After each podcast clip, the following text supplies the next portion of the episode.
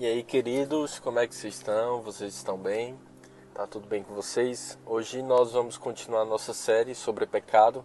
Nós terminamos a série a lista de pecados que estava lá em 1 Coríntios, capítulo 6, e hoje nós vamos dar continuação lá em Gálatas, capítulo 5.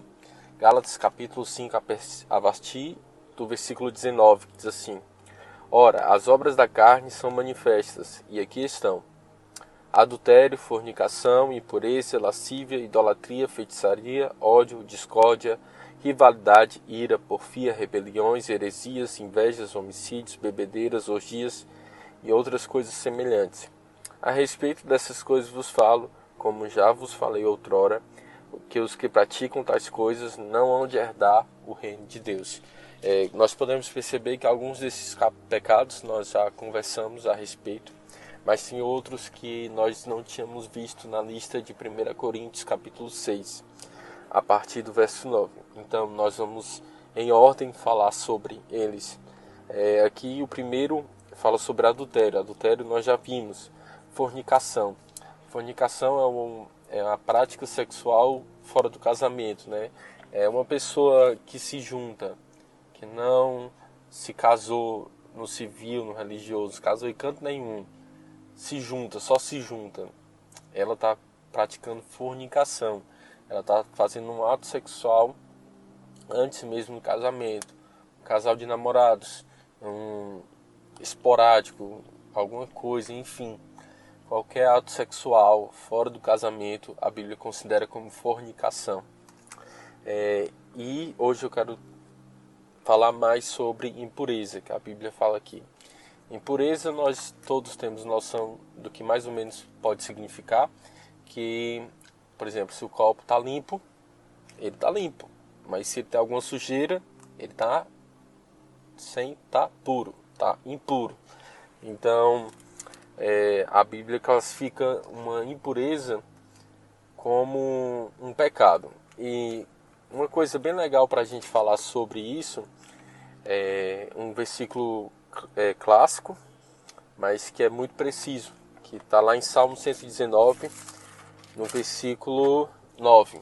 Diz assim: Com que meios purificará um jovem o seu caminho, prestando atenção nisso, segundo a tua palavra. Outros, outras versões diz andando conforme a sua palavra. É, aqui a Bíblia está dizendo que o jovem se manterá andando na palavra de Deus. Também tem outro versículo lá em João, capítulo 17, é, que diz assim: santifica-os, 17, 17, versículo 17 também. Santifica-os pela tua verdade, tua palavra é a verdade.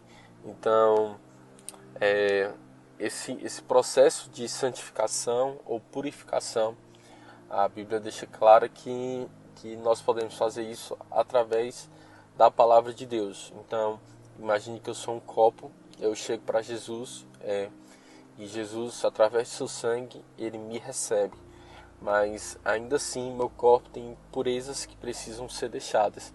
Então, como é que eu descubro essas impurezas na minha vida ou como é que eu me lavo? É deixando a palavra de Deus entrar no meu coração e trazendo essa lavagem.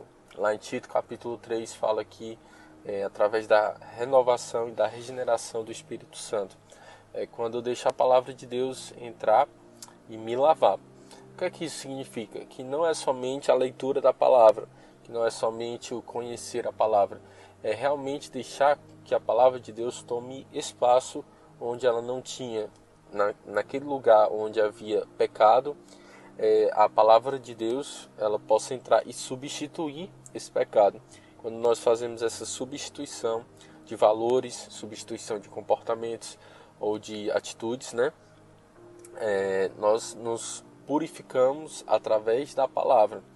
Então, Jesus falou que através da palavra dele é, as pessoas estavam sendo santificadas. A tua palavra é a verdade.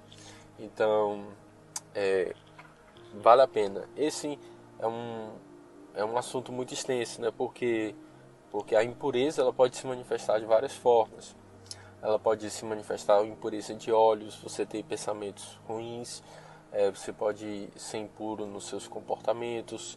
Então, é, não é somente é, um, um aspecto, mas a impureza ela é tratada, como diz aqui em Salmo 109, como se manterá puro o jovem em seus caminhos, andando na palavra. Quando nós deixamos de andar na palavra, silenciosamente o pecado vem e aquele valor que eu tinha da palavra, ele vem e substitui. Nunca um pecado e um valor ou um comportamento da palavra vai habitar no mesmo local. Então, ou é pecado ou é o valor da palavra.